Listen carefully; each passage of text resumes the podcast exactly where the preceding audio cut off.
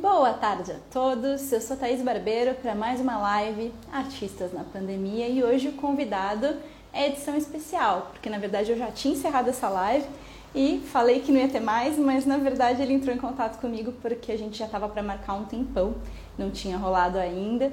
E aí a gente resolveu marcar para hoje, ao meio-dia. Tem Lúcio Mauro Filho chegando por aí. Então vai ser um papo bem interessante. E os meus recadinhos já antes de começar a live. Na minha bio tem um link que tem todas as informações de tudo que eu ando aprontando. Então tem lá o meu canal no YouTube para você se inscrever.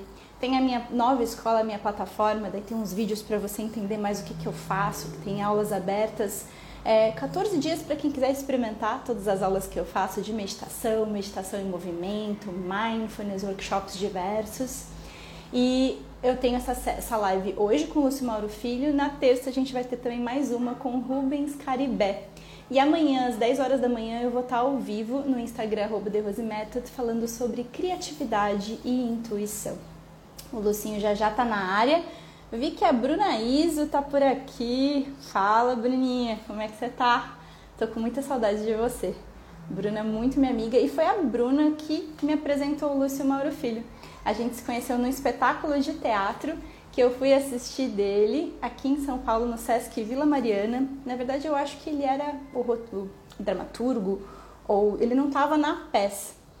Mas a gente já vai saber. Vou falar com ele aqui e ele já fala para mim exatamente dirigiu junto ou se ele escreveu o espetáculo e foi muito legal, muito legal.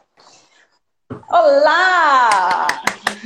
Oi, meu amor, boa tarde. Quanto tempo? Boa tarde, como você está? Melhor agora, melhor agora. Que bom ter você por aqui, hein? Tava tentando eu... marcar contigo fazia um tempão. Não, e agora que eu tô vendo, você quando você resolve terminar a sua jornada, o doido aparece, né?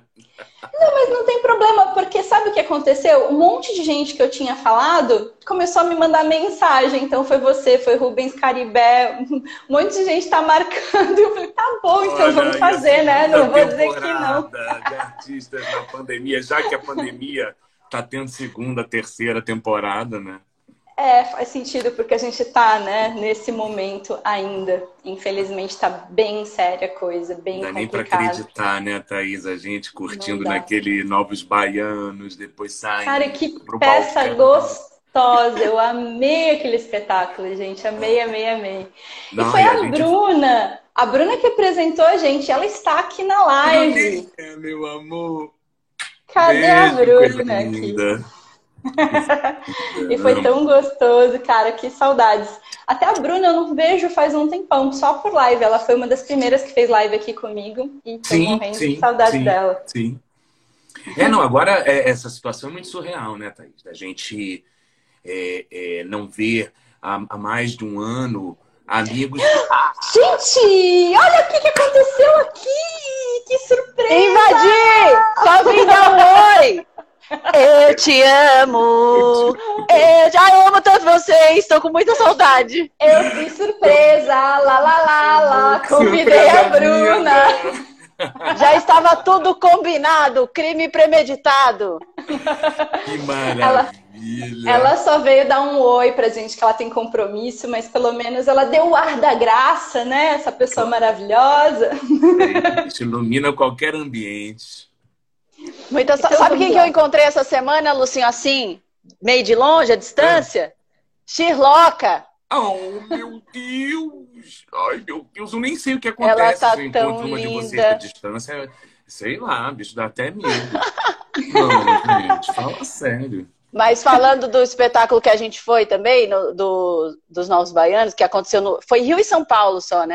foi quando a gente estava pronto para sair em turnê, né? A gente estava com datas marcadas para o Festival de Curitiba, que foi o primeiro grande evento cultural aí do, do, do teatro a ter sido adiado, né? E, então, nós estávamos preparados para ir para o Festival de Curitiba, que já é uma delícia. Imagina um grupo de teatro como aqueles, com gente tão linda, tão animada e tudo. Ir para Curitiba é um sonho, né?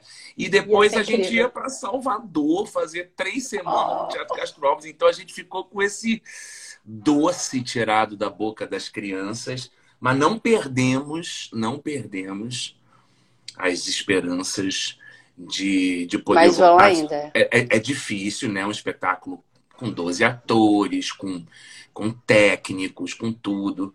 Mas a gente tem um carinho tão grande pelo projeto que a gente com certeza fará esse esforço de tentar voltar com ele aí quando terminar. Mas tá lindo demais. Imagina, os atores que vocês colocaram ali têm as vozes dos originais. É um negócio muito impressionante, gente. Não, e aquele vale carnaval, né? Aquele carnaval, mal sabíamos nós que era uma espécie de despedida da, da, da, da vida normal, né?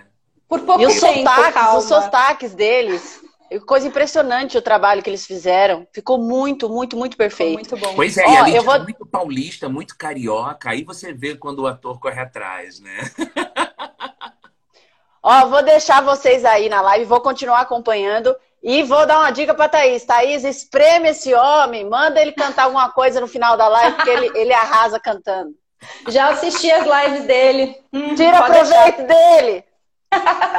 Bruninha, te amo, viu? Beijo. Te amo, amo vocês. Muita saudade. Beijo, meu amor. Beijo. Amei a visita.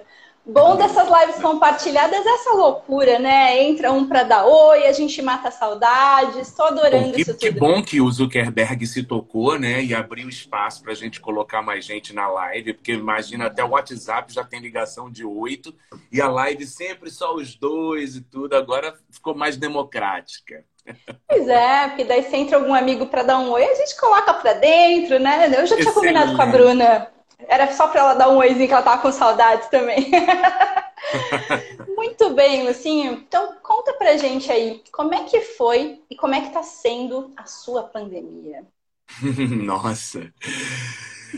Cara, acho que a minha pandemia, ela, obviamente, é, ela é muito digamos assim, é, o peso da, da, dessa pandemia, ele é muito menor para figuras como eu, uma figura contratada, né, que é empregado de uma grande empresa como a Globo, né, e, e, e depois de tantos anos e tudo. Então, quer dizer, é, o fato de eu, de eu não parar de trabalhar nunca tem esse essa é, sorte, né? Que so, sorte nunca é ao acaso. Sorte, eu acho que é uma conjunção de fatores, dentre os quais o planejamento, dentre os quais você está sempre enxergando um pouco mais lá na frente. Eu, talvez também por ter uma família grande, três filhos e tudo, eu acho que isso é uma obrigação minha, como, como pai, como marido e tal. Então, é claro que, que toda essa estrutura acaba trazendo é, para mim é, um conforto e, e, e, uma tranquilidade que foram fundamentais nesse momento, porque mesmo quem tem conforto, mesmo quem tem é, é, é, é conforto financeiro e tudo, é só para os que têm coração de pedra, né?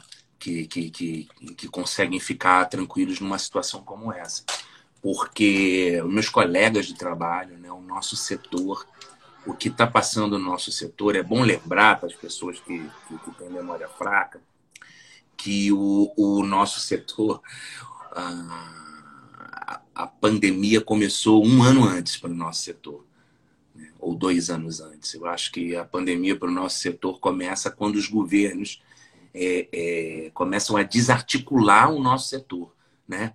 Isso é anterior, inclusive, ao governo Bolsonaro. Isso começa no governo Temer, né? É sempre bom lembrar que as pessoas às vezes ficam botando culpa, culpa, culpa, tudo é culpa pro Bolsonaro. Bom, o Bolsonaro é culpado pra caramba. Mas no caso do desmonte da cultura, ele começa, ela começa na, na, na no governo Temer, né? Quando o Temer é, extingue um ministério, transforma em secretaria, mostra é, é, é, enfim, qual, qual é a, a, a, intenção dele em relação à a, a, cultura e ao, e ao, setor cultural. E aí vem o Bolsonaro que transformou o setor cultural num, num, num inimigo, né? Então, por causa disso... E não somos, que fique claro, tá? Se alguém ainda tem dúvida. Eu acho que as pessoas não têm dúvida não, Taizinha, porque o que, que aconteceu? Durante a quarentena, as pessoas vão se refugiar aonde? Nas lives, no Instagram, a, atrás dos artistas, dos, dos, dos, dos, músicos, atrás de cursos. Então, as pessoas entenderam a, a, a, a força da cultura no seu dia a dia. Né? Então, muitas das pessoas. Ainda tem muita gente, né? Que quando você posta falando ajude, ajude o setor cultural, fala assim: é, não, nesse momento a gente precisa ajudar a saúde, a gente precisa é, pessoas que realmente não têm a mínima noção do que o setor cultural representa para a economia do país. Para a economia do país. Né? Então, as pessoas, às vezes, elas tendem a julgar o setor cultural por aqueles que têm sucesso, aqueles que são famosos. Então a pessoa ela não enxerga o técnico de luz, ela não enxerga o técnico de som, ela não enxerga o figurante, ela não enxerga a, a, a moça da, da, da, da, limpeza, o cara que trabalha com manutenção. Eles enxergam só o, o, o, o artista, o artista que, que, que já venceu e tudo.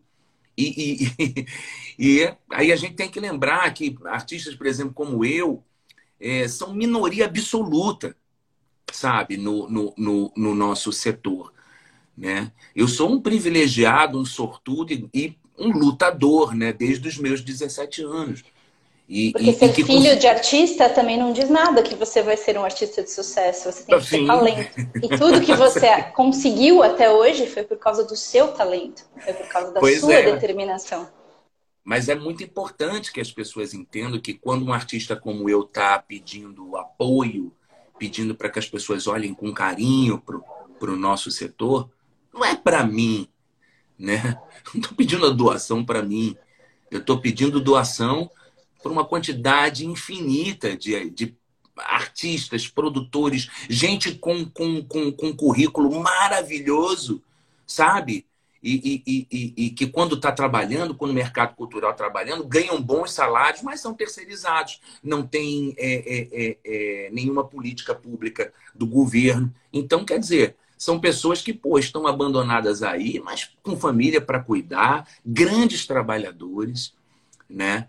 Então, e assim, e as pessoas é, às vezes aparecendo no Instagram de um e de outro para falar assim: ah, não, mas tem coisas mais importantes. Então, o que, que você está fazendo no Instagram desse artista? Então, por que, que você está assistindo as lives? Então, se não interessa, se não importa, se saúde é mais importante, né? A pessoa sequer se dá conta de que saúde mental ela é tão importante quanto a saúde física, porque Exatamente. isso aqui é a nossa é, é, é, é, é da onde saem todas as programações. Então, se isso aqui não estiver bom, amigo, sinto muito. E para que isso aqui esteja bom, você precisa ter contato com arte, com respiros, né? com reflexões, que não tem nada melhor do que a cultura para promover.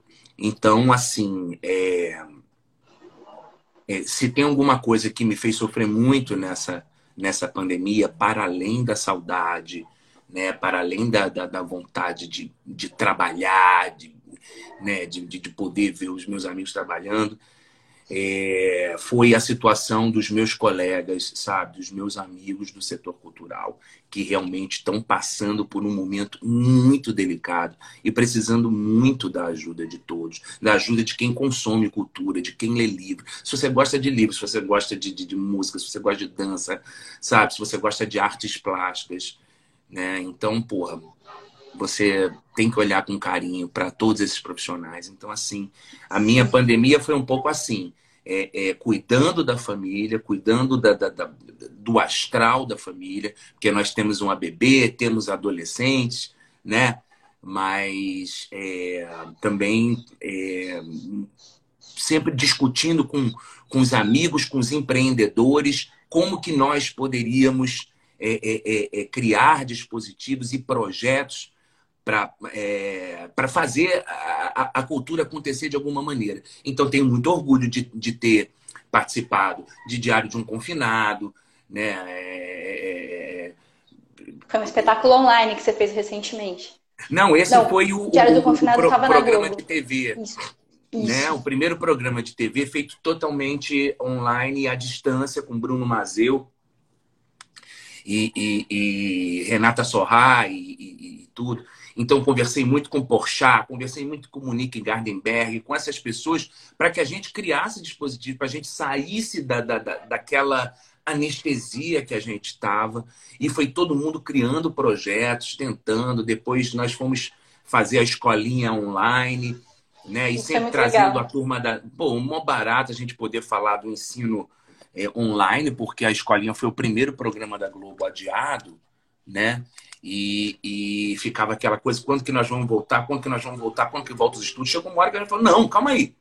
A gente tem como voltar. Se todas as crianças do nosso país estão estudando online, a gente tem que fazer a nossa escolinha online. E aí os, os, redatores que já tinham escrito todos os programas foram lá escrever um programa novo específico para a gente falar daquela nova realidade. Então essa tem é, sido genial, a minha. Foi muito legal. Eu acho que essa foi a minha pandemia e continua sendo minha pandemia, Thaís sabe? Tentar defender o meu setor, o setor que gera emprego para milhões de brasileiros, né? E peço desculpa por ter demorado tanto para poder realizar essa nossa live, porque ela faz parte desse movimento, sabe? Da gente discutir, da gente discutir arte com carinho, com generosidade, sem ódio, sabe? É, é, esse negócio de ódio não adianta. Se chegar e vier com ódio para mim, meu amigo, ó, nem respondo. Não, mas não tem porquê, né? É, o mundo está polarizado, mas ao mesmo tempo a gente tem que olhar as necessidades básicas, que é o que está acontecendo hoje na classe artística, né?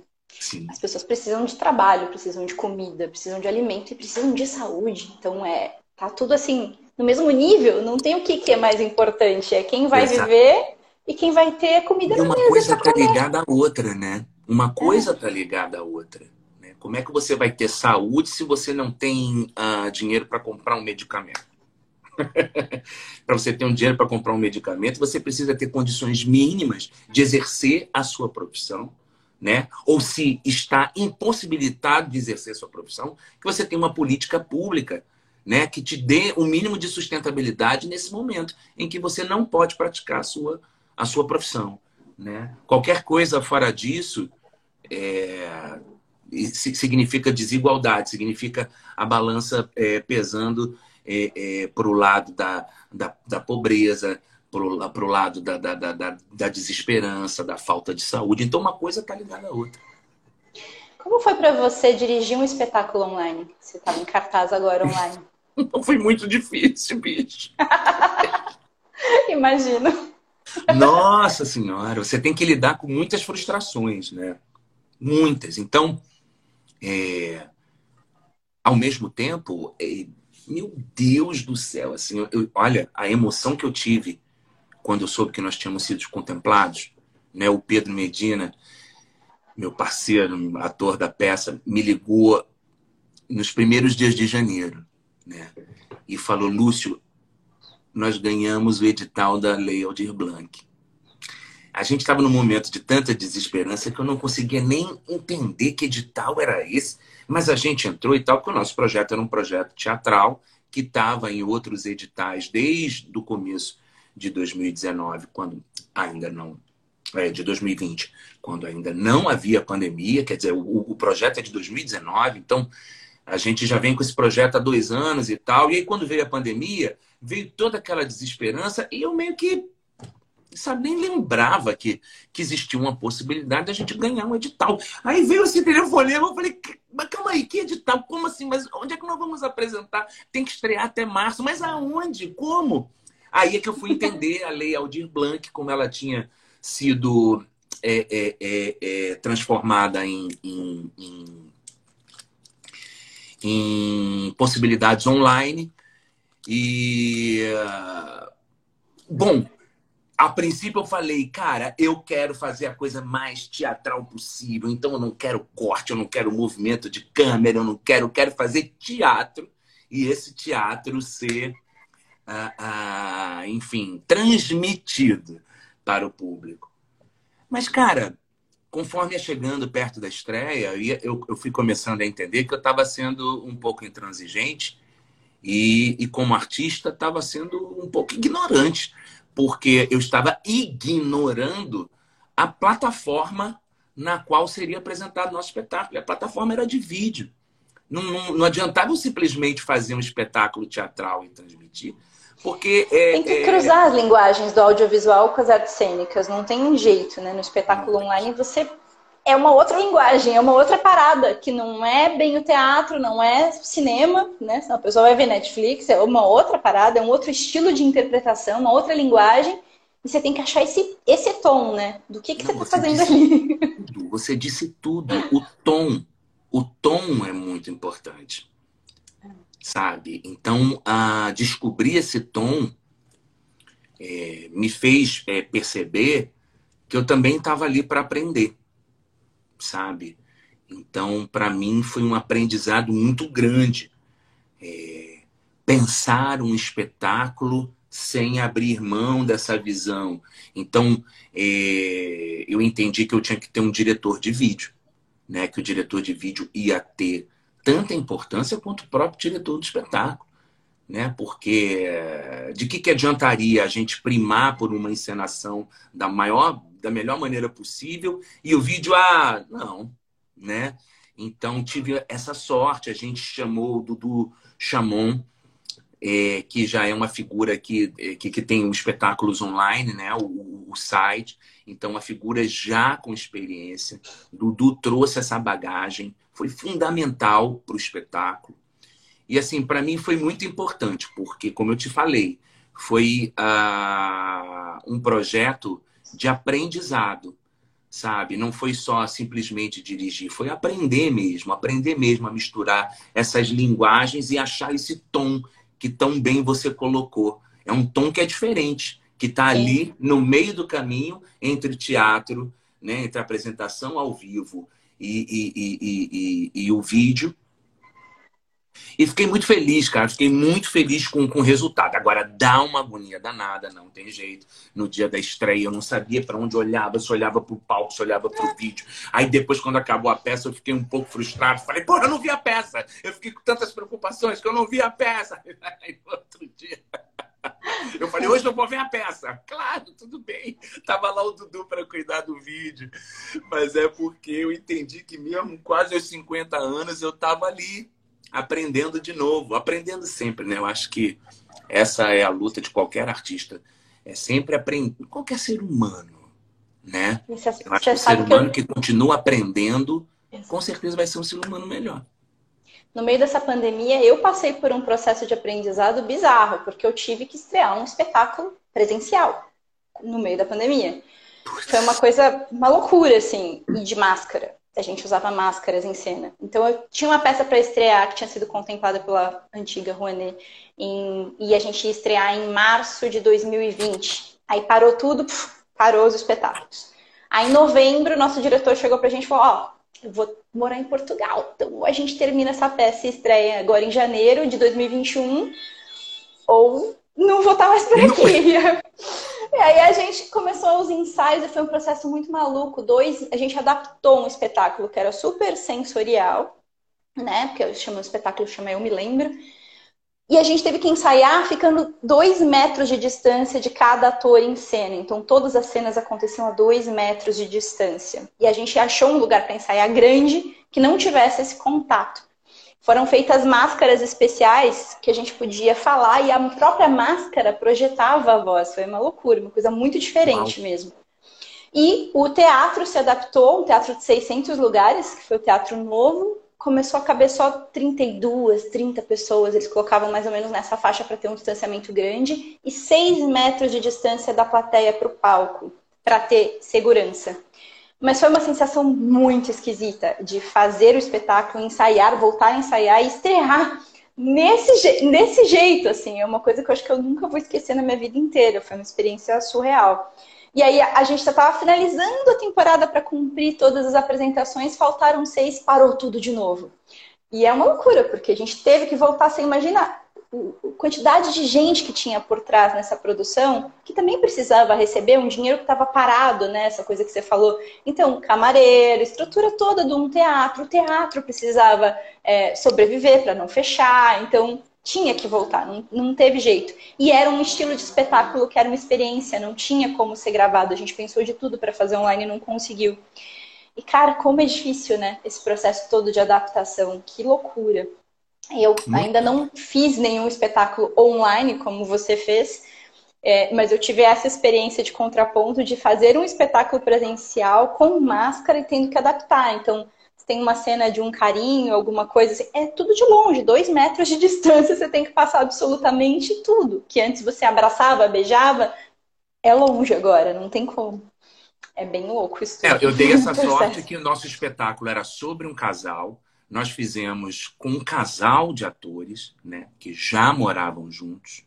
Então, é claro que isso facilitou muito, né? Nós só ensaiamos aqui ao ar livre, então eu tive que abrir mão é, de, de, um, de, uma, uma posição que é, é super importante no, no, no, no, teatro, na TV, no cinema, que é a do assistente de direção, né? É uma posição quase que fundamental para todos esses processos, e em virtude né, dessa questão sanitária e desse cuidado, eu então abri mão de ter um assistente de direção. Né? Então passamos dois meses ensaiando de segunda a sexta, né, todos os dias, só nós três, para não aglomerar, né, para não aumentar qualquer possibilidade de, de, de, de, de, de contágio. Então, é, também foi uma experiência muito intensa, porque hum, às vezes o, o assistente de direção, né, ele tem tantos talentos e tanto conhecimento que você acaba se escorando nele, né, o diretor. É. e isso às Mas é vezes é pode desvirtuar o processo, né? Se o diretor é um diretor preguiçoso ou que está com os problemas para resolver e tudo que, que ele faz, ele larga a bomba toda na mão do, do, do assistente de direção e depois volta ali para dar aquela pincelada. Então, no Aurora, nós não tivemos isso, né? Tivemos o diretor presente o tempo inteiro, do início ao fim. E isso foi é um processo importante. muito legal de contato entre vocês, né? Também eu acho Sim. que dá para desenvolver muito o trabalho dos atores. Não você tenha tá dúvida, o, o, ator. Falando exatamente sente, o que você quer, né? Ele se sente muito seguro nesse sentido. Né? Então, todas as discussões, tudo que a gente aprofundou no processo, é, fomos nós três o tempo inteiro. Então, realmente, isso é, promoveu uma, uma, um conhecimento daquilo que a gente estava fazendo, né? E é um texto de Wilson Saião, que é um dos maiores dramaturgos do Brasil, talvez o maior dramaturgo vivo do Brasil. É, é um texto que merecia um, um, um aprofundamento, merecia estudo e teve. Que legal. E, Lucinho, como é que foi no audiovisual todo esse processo de gravação? Você falou um pouquinho, né, que você fez a escolinha online e você fez esse outro programa que eu, desculpa, eu não assisti, mas me conta mais como é que foi o desafio de fazer a gravação de longe. Bom, é, quando começaram a vir as notícias dos adiamentos, a gente começou a entender que o buraco era um pouco mais embaixo, né? e de que aqueles 20, 30 dias que ficaríamos em casa, é, na verdade, era apenas o, o, começo né, dessa trajetória aí que nós temos vivido ultimamente. Então, quando isso aconteceu, primeiro é, bateu uma, uma depresinha é, na galera, assim, é, foi, o, o mundo foi pego de surpresa. Isso não aconteceu só com a nossa profissão. Mas o que acontece é que na nossa profissão as coisas foram deteriorando muito rápido em virtude desse desmonte né, da cultura que a gente já estava vivendo antes da pandemia. Então, quando veio a pandemia, veio o primeiro, quando veio o segundo mês, o negócio ficou muito sério, porque não tínhamos nenhuma política pública, sabe, para garantir dignidade para os profissionais da cultura. E isso eu senti que começou a abater os colegas. Então eu comecei a ligar para os meus colegas, sabe, para os meus amigos, para ver como eles estavam e para começar a mobilizar. Eu comecei a sentir que a gente tinha que mobilizar. Então, pessoas que são naturalmente é, vetores, vórtices de projetos, né, pessoas que têm capacidade de, de, de, de, de mobilização, eu comecei nelas, porque essas figuras é que são figuras que podem fazer acontecer. Então, Liguei pro Bruninho Mazeu, Bruninho, porra, tem que inventar uma coisa online. Ah, não, porra, negócio de online não funciona. Porra, eu, não, mas você, cara, você é um, é um, porra, um criador, né? Ainda é casado com uma diretora, aproveita esse material humano que vocês têm aí dentro da casa. Então foi você que puxou esse bonde de falar, vamos fazer, vamos fazer, vamos é, eu fazer. comecei a botar pilha, também no Porchat. Porchat, meu irmão, como é que tá? Como é que é? Será que, porra, que história é essa, Porchat? E ele, pô, tô pensando numa temporada online. Ai, graças a Deus, é isso, tem que ter. É, Mohamed tava, Mohamed tá aí, inclusive, tava, tava com um projeto dele é, de teatro online, então foi um dos primeiros a fazer é, é, o, o, o, o, teatro online. Então, quando ele me contou também, caralho, é isso mesmo, tem que ser isso mesmo. Então, eu fui ligando para todas essas figuras, é, Monique Gardenberg, é, é, minha parceira, para saber como eles estavam, né? E para, de uma maneira muito discreta e muito fofa, é, dizer, cara, você é importante, você é importante para o nosso setor. Vocês são importantes. Para quem eu pude dizer isso, eu, eu, eu liguei e disse. Então, é, me senti muito orgulhoso quando, é, dez dias depois, me liga o Bruno e fala assim: ó, mandei uma parada por e-mail aí para você. Eu falei: o que, que é? Lê aí quando chegou, era um programa de TV. Eu falei, caralho, eles escreveram um programa de TV, meu Deus do céu. E aí... Que legal, agora fiquei muito curiosa, vou ter que assistir, tá na Globoplay, não tá? Vou lá tá, ver. Tá então foi uma loucura, nós fomos o, o, a primeira equipe da televisão aberta do Brasil e talvez da, da, da América do Sul, tem que ver isso aí, a iniciar um projeto dessa maneira. Então, o equipamento vinha né, aqui, aí era esterilizado na porta da casa pelo funcionário, e tinha que tirar uma foto e mandar para a produção para mostrar que foi, que fez, que aconteceu. Todos os atores viraram técnico de som, de luz, é, cenógrafo, figurinista, né, porque não tinha ninguém, então todo o cenário, tudo, tudo era é, é, a, a, a, a a direção era remota via Zoom, então um, um, um equipamento gravava, o outro é, é, é, transmitia um, um, um, em ambiente online é, a equipe inteira, cada um falando as suas coisas. Então foi um processo assim é, de realmente aprender, de muito aprendizado. A gente é, é, tateando, não tinha a, a, a, quem pedir essa, essa, essa informação. Como é que faz isso? Não, a gente foi inventando o jeito de fazer. Então, quando, pô, bicho, quando ficou pronto o primeiro episódio do Diário de um Confinado, assim, pô, eu fiquei muito emocionado, sabe? Que legal. Porque a gente teve que se ligar em coisas que a gente jamais imaginava. Por exemplo, a, a, a diretora era casada com Bruno Mazeu. Ai, que facilidade. Então, pô, o personagem e o cenário principal é qual? O apartamento dos dois. E aí, maravilha, manda equipamento lá e vamos fazer. Ok, só que o que acontece? Os dois têm um casal de gêmeos né? Um casal de gêmeos com quatro anos de idade. Então, quando eles começaram a primeira, a rodar a primeira cena, eles descobriram que enquanto as crianças estivessem acordadas, seria muito difícil produzir o programa. Então, voltamos a, a, a equipe de, de, de, de, de produção e tal, tal, tal, decidimos que só começaríamos a gravar, então, todo dia às 19 horas. Então, todas as gravações passaram para a noite. O que a gente pôde transformar em noturna, a gente transformou, né? E, e, e, e então, às vezes as gravações terminavam uma, duas da manhã. Então, a gente tinha que se preparar para estar tá com energia nesse horário, né? Porque aquilo não é só representar, terminou a cena, agora vai, renderiza, liga para o outro equipamento, manda as imagens para fulano, tá recebendo. Então, assim, era, era um, um trabalho triplicado, quadriplicado, mas que deu um resultado muito lindo e serviu também de inspiração é, para tantos outros é, profissionais do audiovisual que viram ali uma obra criada dentro de casa, produzida dentro de casa, todo mundo viu que era possível. Aí começou a chover é, convites maravilhosos, veio cada um no seu quadrado também, um programa delicioso de entrevistas com, com Paulinho Vieira e Fernando Caruso. Então todo mundo se ligava. Como é que vocês fizeram no confinado e tal? Então a gente foi aprimorando também né, o jeito de se fazer é, é, audiovisual online Então. Que é, demais, assim, então vocês foram os primeiros. Isso que é mais legal de tudo. E foi você que puxou o bonde. Não, ainda tem uma coincidência muito linda, né? Porque os nossos pais, eles foram pioneiros né, da ida do, do, do rádio para a televisão, né? Chico Anísio e Lúcio Mauro. E aí um dia eu me atentei a isso, eu falei, Bruno, que coisa emocionante, né?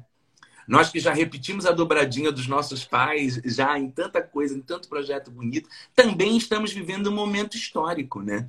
Dessa ida da televisão para para produção online, para produção caseira. Então, eu acho que isso é uma missão para a gente, né? É uma missão, Muito era legal. obrigação nossa, né? Como com a experiência que a gente tem, com a bagagem que a gente tem, era uma era uma missão e quando eu olho para trás assim me enche muito de orgulho. Então, de alguma forma, você acabou virando produtor também do seu próprio projeto. Você acabou produzindo também um pouquinho. É, eu sou casado um com uma produtora, né? Sou casado com uma produtora há 22 anos. Então, de, desde que eu casei com Cici, é, a gente, de uma certa maneira, empresta um para o outro, né? Algumas coisas que as nossas profissões têm em comum. Aí a Cíntia de produtora virou agente de artistas.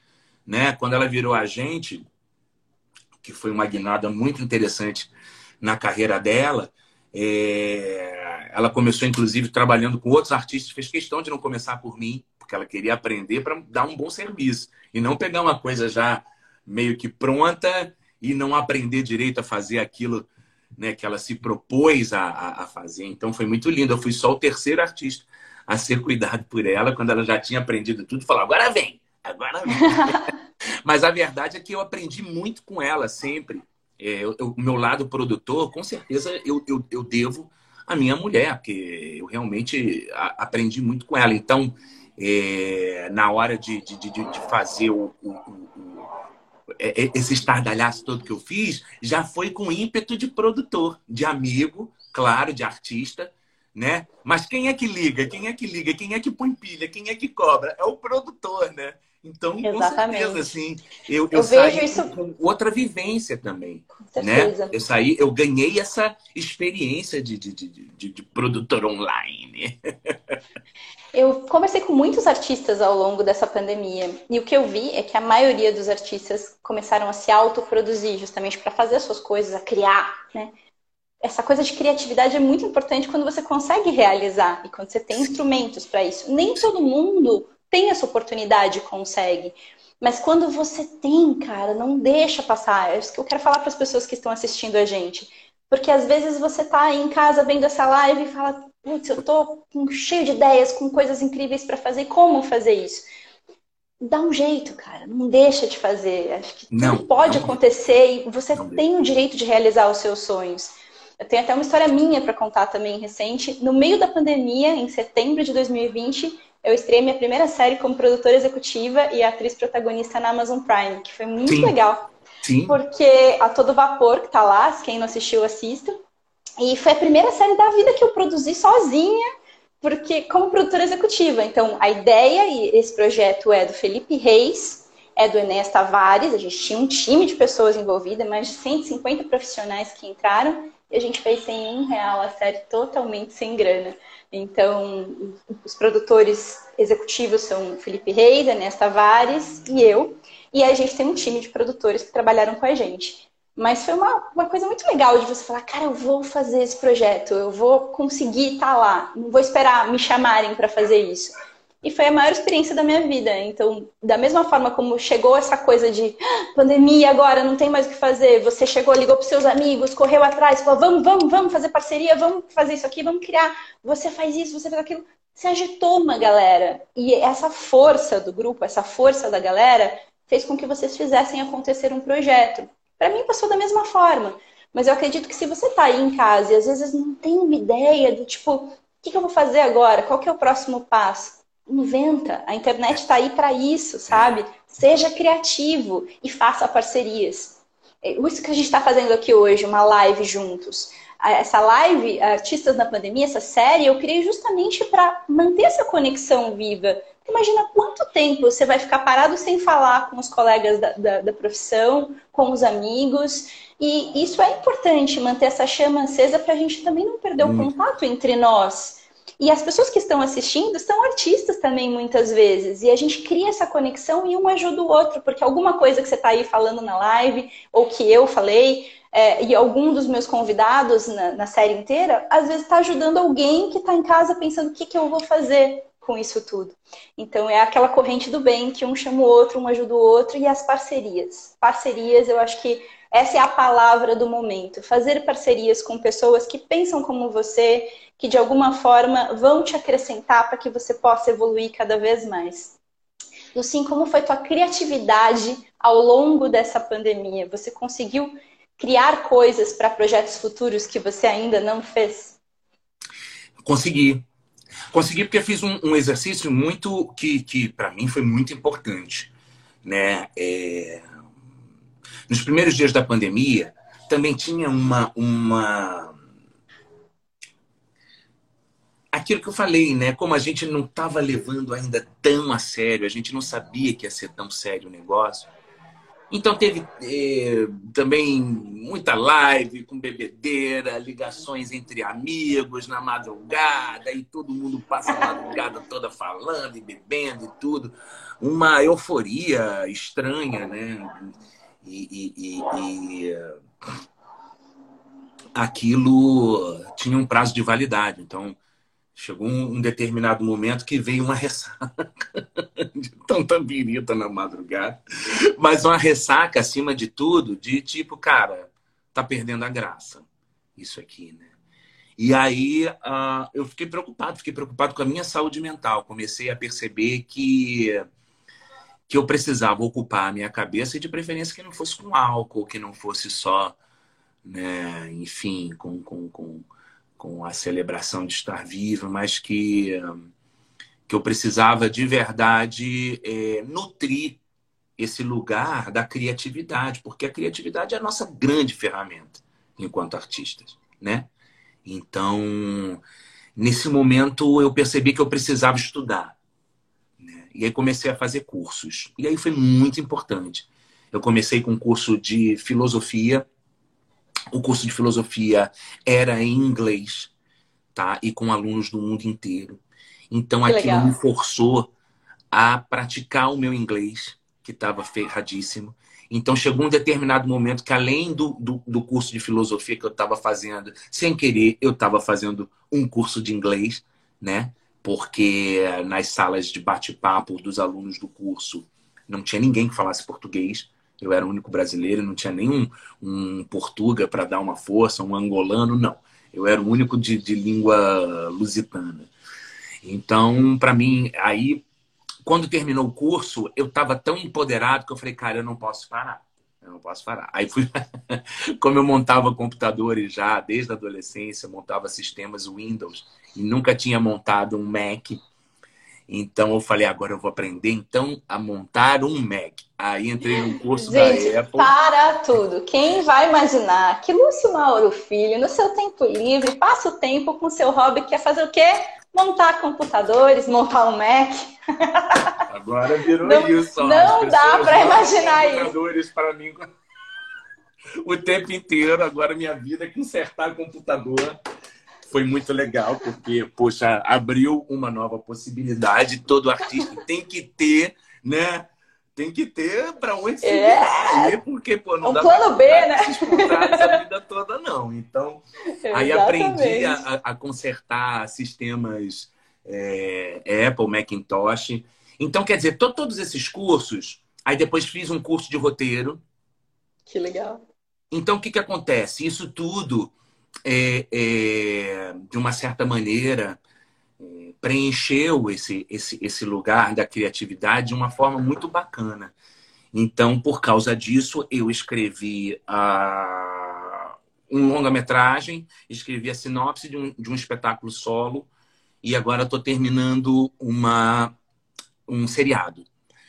terminando de escrever um seriado. Ainda não tem os diálogos, mas já tem todas as, as situações escritas. Então, quer dizer, talvez isso só tenha sido possível porque eu fui correr lá atrás de estudar, de, de, de, de ampliar é, meus horizontes e tudo. Então, assim, estudo não tem jeito, cara. É, é fundamental. Aí eu tô falando para qualquer profissão, entendeu? Para o pedreiro, para a pessoa que trabalha com culinária, para a pessoa que trabalha com serviço, não interessa né? Estudar, se aprimorar é fundamental. E num momento como esse, em que as pessoas estão trancadas dentro de casa e tem pouca possibilidade de sair, pouca possibilidade de trabalho, é bom se empoderar, porque, gente, depois, quando voltar, vai surgir muita oportunidade, entendeu? E aí, quem tiver estudado, quem tiver se aprimorado, vai sair na frente. Tô vendo aqui tem muitas mensagens da galera. Eu não vou conseguir ler todas, gente. Já vou pedir desculpa, porque, gente, muita vou... gente escreveu muita coisa legal. Tem que Manda mandar beijo para todo beijo. mundo. É muita gente mesmo. A galera falando tudo que está acontecendo, o que, como foi para a pandemia deles, a galera contando um pouquinho. Ah, alguém perguntou uma coisa muito legal aqui. O Rob Mess perguntou, Lúcio Thaís, como tá a relação com o Mário Frias, nosso atual. Como? Como está a nossa relação dos artistas com o Mário Frias? Eu acho que não tá, pelo menos para mim. Eu não tenho relação nenhuma com ele mais. Ele tá lá no meu Facebook, é um dos meus amigos até hoje.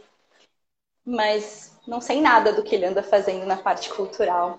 Então, complexo. O Lucinho travou, daqui a pouco eu acho que ele volta, gente. Galera falando muita coisa aqui legal.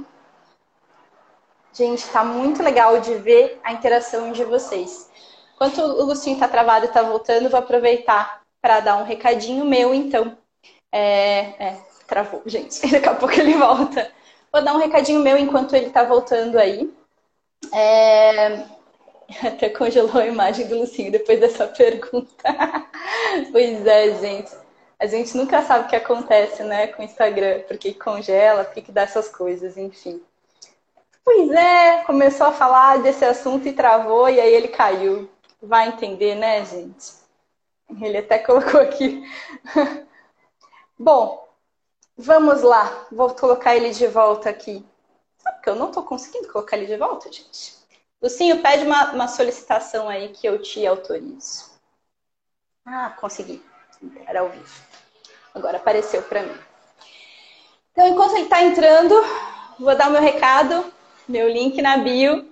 Vai lá conhecer minha escola de desenvolvimento pessoal, qualidade de vida. Trabalho com meditação, respiração, porque depois de uma pergunta nessa, a gente respira fundo, né, Lucinho? Até cai. Mas, né, se quiser responder, fique à vontade. Você voltou. Voltou, voltou. Galera tá falando, Lucinha, acordar dessa hora, só uma live para te tirar da cama. O que, que foi? Galera tá falando aqui com você, ó. Você tá acordado essa hora, só uma live para te tirar da cama. Muito bem. Ótima sacada, Vitor, a galera colocando. Que isso, aqui. gente? Eu tenho uma filha de três anos. Vocês acham que precisa de live para me tirar da cama? Bom, vou te deixar à vontade se você quiser responder a pergunta do nosso amigo aqui. Você tá me vendo? Tá gente... me ouvindo? Tô te, ve... tô te ouvindo, você tá meio travado, mas pode falar. Ouvindo, tô, tô ouvindo normal. Você voltou. Voltou.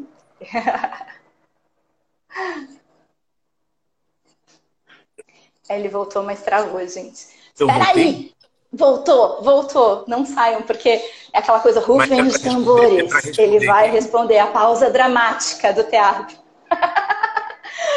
o nosso colega que perguntou como está a sua relação com o Mário Frias. É para responder existe... quem que você falou que eu, não, que eu não peguei?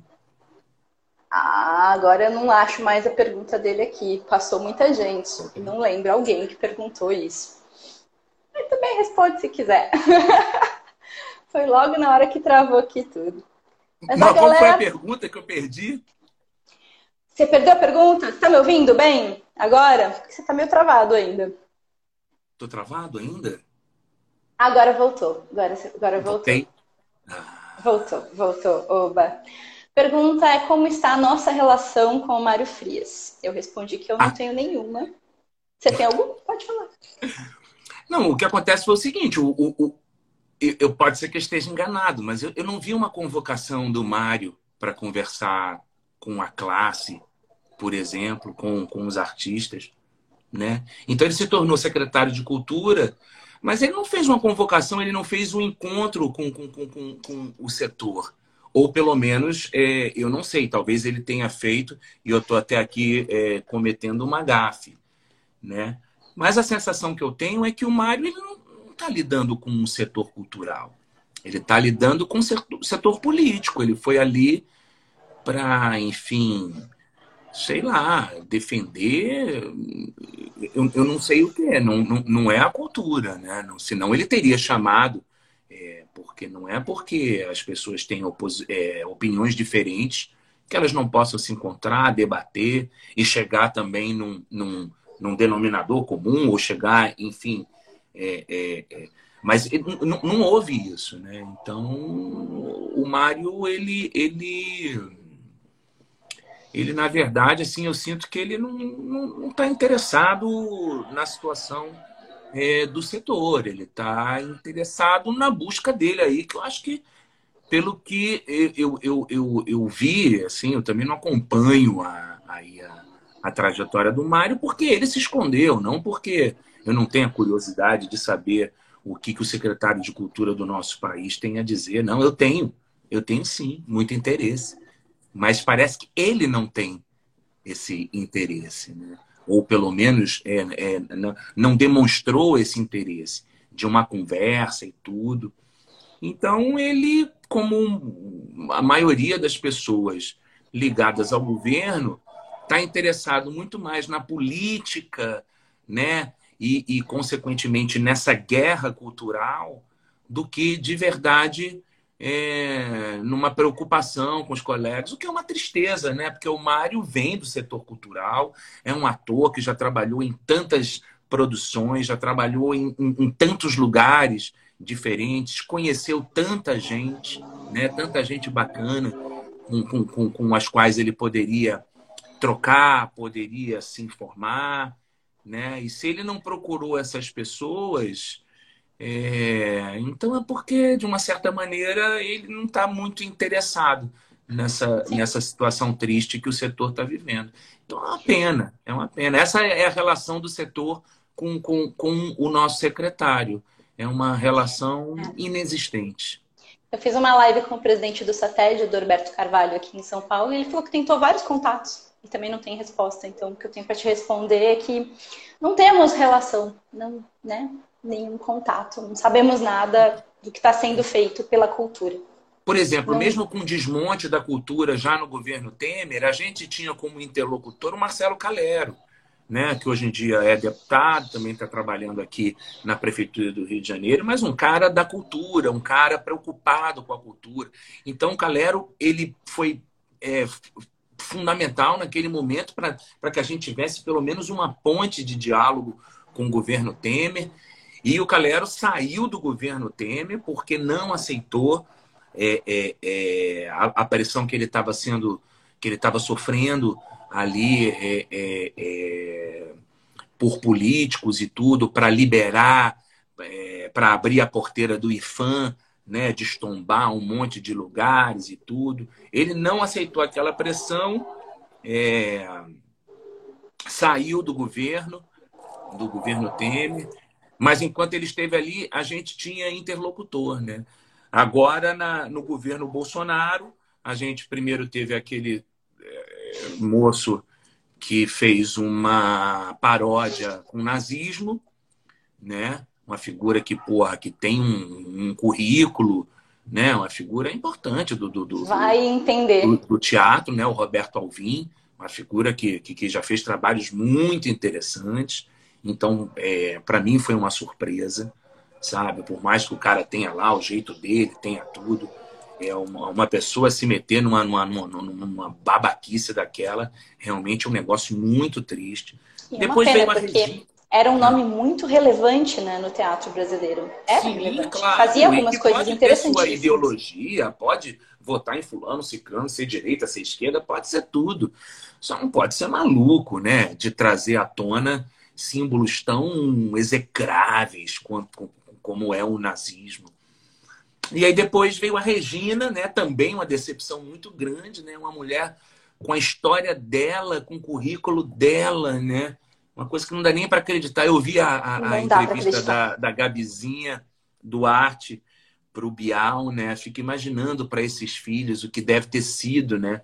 Ver a mãe entrar num governo nitidamente contra a arte, né? Uma figura que viveu de arte a vida inteira Realmente não consigo entender o que se passava pela cabeça da Regina. Acredito que ela tenha pensado: não, calma aí, poxa, eu com meu currículo, as pessoas vão me ouvir, não sei.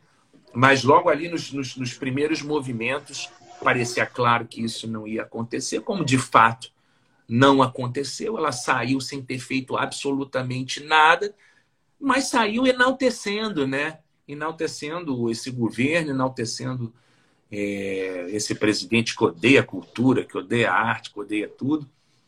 E aí vem o Mário, o Mário Fria, que realmente não, não disse a que veio, porque a, a, a Regina é, ainda tinha sonhos, sabe, em relação a Ancine, Cinemateca, ela tinha lá algumas prioridades. O Mário nem isso ele, ele, ele, ele uh, colocou, ele não disse prioridade nenhuma, aí depois apareceu num vídeo falando que a cultura nacional, aí aparece um quadro belga, né?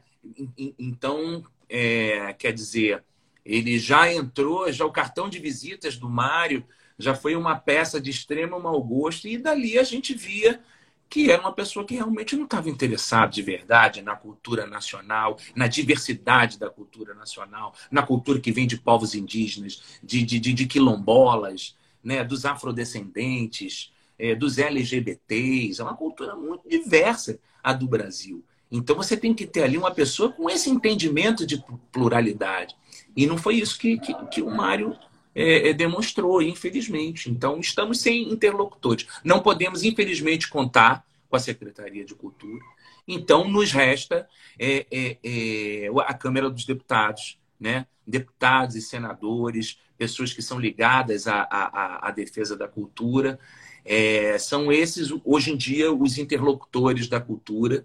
Né, o trabalho da PTR, do Barata, do Eduardo Barata, incansável lutador, né? Então, é, é, tem umas pequenas vitórias, como a Lei Aldir Blanc, foi graças, graças à Lei Aldir Blanc que meu espetáculo é, foi, foi possível né, fazer o espetáculo online. Seu e de muitos artistas que eu entrevistei nessa série, acho que a maioria Sim. das pessoas conseguiu alguma renda, quem estava sem trabalho nenhum, com a Lei Aldir Blanc, de conseguir fazer algum Blanc. projeto online, alguma coisa até de circo. Entrevistei a Thaís do Oligocircos, galera de Sim. circo, gente, ficou Sim. sem trabalhar, sabe? Bem complicado. Dá bem... E também queria aproveitar até esse espaço aqui também para fazer um outro agradecimento ao Teatro Petra Gold aqui do Rio de Janeiro. Porque quando a Lei Aldir Blanc é, é, é, foi aprovada, o Teatro Petra Gold eles estavam fazendo é, transmissões online das peças deles. E aí, numa atitude muito bonita, tá? A Petra Gold abriu para todos os contemplados da Lei Aldir Blanc que pudessem apresentar os seus trabalhos com a estrutura do Teatro Petra Gold. Era uma estrutura que custava quase o preço inteiro da lei. Então, as peças que ganharam a lei as pessoas iam gastar dinheiro com equipamento de vídeo, transmissão online, não ia sobrar dinheiro para ninguém, nem para os artistas, nem para os técnicos, nem para nada. Aí veio a Petra Gold, né? uma empresa do mercado financeiro, entendeu? Que fez é, o, o, que eu poderia chamar de, de mecenato.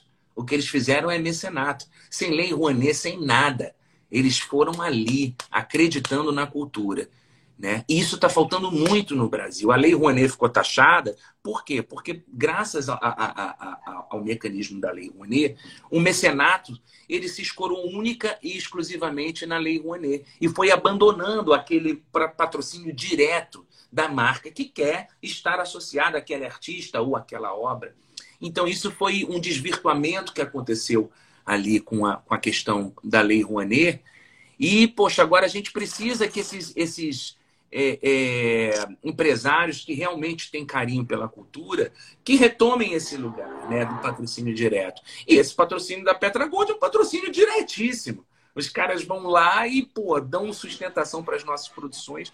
Então eu tenho que eu tenho que fazer esse elogio à Petra Gold e pedir para que outras empresas, para que outros empresários do Brasil sigam esse exemplo, vejam a importância de se dar valor à cultura e o retorno disso, porque tem muito retorno. Que bom, que bom falar com você, que bom tudo isso que você está falando. A gente está caminhando para a nossa reta final dessa live de hoje. Agora eu quero dar o meu recado final. Então, nesse, nessa pandemia maluca, eu tive que fazer o quê também para sobreviver? Eu sou formada há 20 anos no The Rose Method, sou instrutora, trabalho com aulas de meditação, movimento, é, inteligência emocional, administração do estresse, respiração. Isso tudo eu sempre apliquei em artistas, eu sempre fiz preparação de atores, preparação de teatro. E agora eu vi a oportunidade também de abrir uma plataforma online que tem aulas o dia inteiro com mais de 30 instrutores do mundo todo. Então, Desde as três e meia da manhã, quatro horas da manhã, já tem aula, porque tem professor lá de Portugal que está dando aula em português para quem tiver com insônia ali, quer no meio da noite fazer uma aulinha de respiração, de meditação. 15 minutos, 30 minutos, uma hora, tem para todos os públicos, para todas as idades, para todos os jeitos, só não para criança, né? Que é uma escola para adultos. Então é muito legal. Tem uma aula de reprogramação emocional com uma descontração bem profunda para quem está com dificuldade de dormir e tudo mais. Um monte de palestra, um monte de workshop sobre desenvolvimento pessoal que eu acho que vocês vão adorar. E principalmente uma comunidade de pessoas interessadas e interessantes. Então, tem artistas, empresários, todos os tipos de pessoas que estão lá na plataforma e você vai fazer um workshop junto com essa pessoa. Eu dou aula para muitos artistas já há muitos anos, sempre dei aulas personalizadas e fiz preparação de espetáculos e agora estou com a escola aberta online. Então, venha fazer uma aula comigo. Eu dou 14 dias de graça para todo mundo que quiser experimentar. O link está na minha bio e vai ser um prazer dar aula para vocês. Pronto, recado dado. Lucinho. Maravilha. Queria que você quisesse fazer uma aula comigo também para experimentar. Eu quero, quero encontrar todo mundo nessa aula, porque isso que você falou é importantíssimo, gente. Não adianta, não adianta passar por um momento como esse sem achar que não se deve cuidar também da mente, também da respiração. A gente Exatamente. tem que lembrar que esse, a carcaça aqui é a nossa ferramenta de trabalho. Então, nada melhor do que pois cuidar é. do corpo e da mente. Mente sã, corpo são. E exatamente, é tudo online, você pode fazer da onde você estiver. Isso é muito bom. Porque, né, você que é artista que viaja, que faz as suas coisas, agora não está podendo viajar, né? Nesse momento está em casa e vai cuidar de você um pouquinho. Estamos é viajando é por aqui. Exatamente. Lucinho, eu queria que você desse agora o seu recado final. Tipo, a gente já falou muita coisa séria hoje, mas queria que você olhasse no olho dessa galera aí e falasse tudo que você tem vontade. Aquele recado assim, tipo, ó, aqui é o meu recado do dia da live. Cara, eu queria, na verdade, é... levar o meu apoio, a... o meu carinho é... para todas as pessoas que estão que, que, que passando por esse momento, que estão perdendo amigos, que estão perdendo é, parentes. Eu perdi amigos, perdi parentes, já perdi muita gente. Continuamos nessa luta é, espiritual, que é uma luta espiritual também. Então, emanando muita vibração positiva para todas essas famílias que estão passando por esse momento, que tem pessoas internadas, né? nossos amigos, Paulo Gustavo, meu querido irmão, continua aqui em orações impressas, em vibrações. Eu li hoje que ele teve uma pequena melhora, espero que seja verdade. Estou muito isso, feliz já, torcendo já, aqui. Já comecei meu dia com essa notícia maravilhosa. Hoje também está recebendo alta meu querido irmão Heitor Martinez, sabe? Ah, Outro, outra pessoa que eu amo muito, que passou aí duas semanas de batalha com o hospital, com respirador, com tudo, e graças a Deus está vencendo isso. Queria lembrar as pessoas que, gente, não acabou e nem vai acabar tão cedo. Né? Queria falar com os meus colegas também, meus colegas artistas, influenciadores, para que tenham um pouco de empatia, né? para que repensem na hora de postar suas viagens aí pelo mundo afora nesse momento. Eu não estou dizendo que ninguém pode viajar, cada um faz o que quiser da sua vida né? mas que a gente também lembre que tem muita gente trancada em casa para poder ajudar a, a, diminuir esse contágio. E essas pessoas merecem um pouquinho de respeito.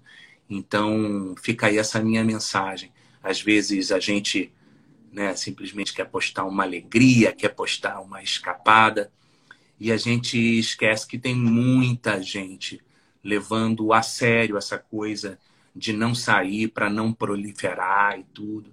Então, acho que é uma mensagem de empatia.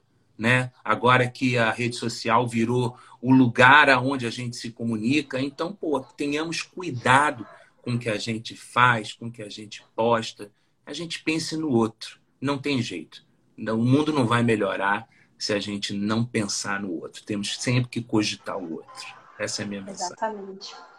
Ótima mensagem, assim. Muito obrigada pela tua presença, pela tua participação, por ter aceitado o meu convite. Amém, amém, amém. obrigada por estar aqui. Obrigado você, você Thaís. E nós estamos juntos, viu, meu amor? Estamos juntos. Obrigada, querido. Era Beijo um, para todos. trabalhar contigo.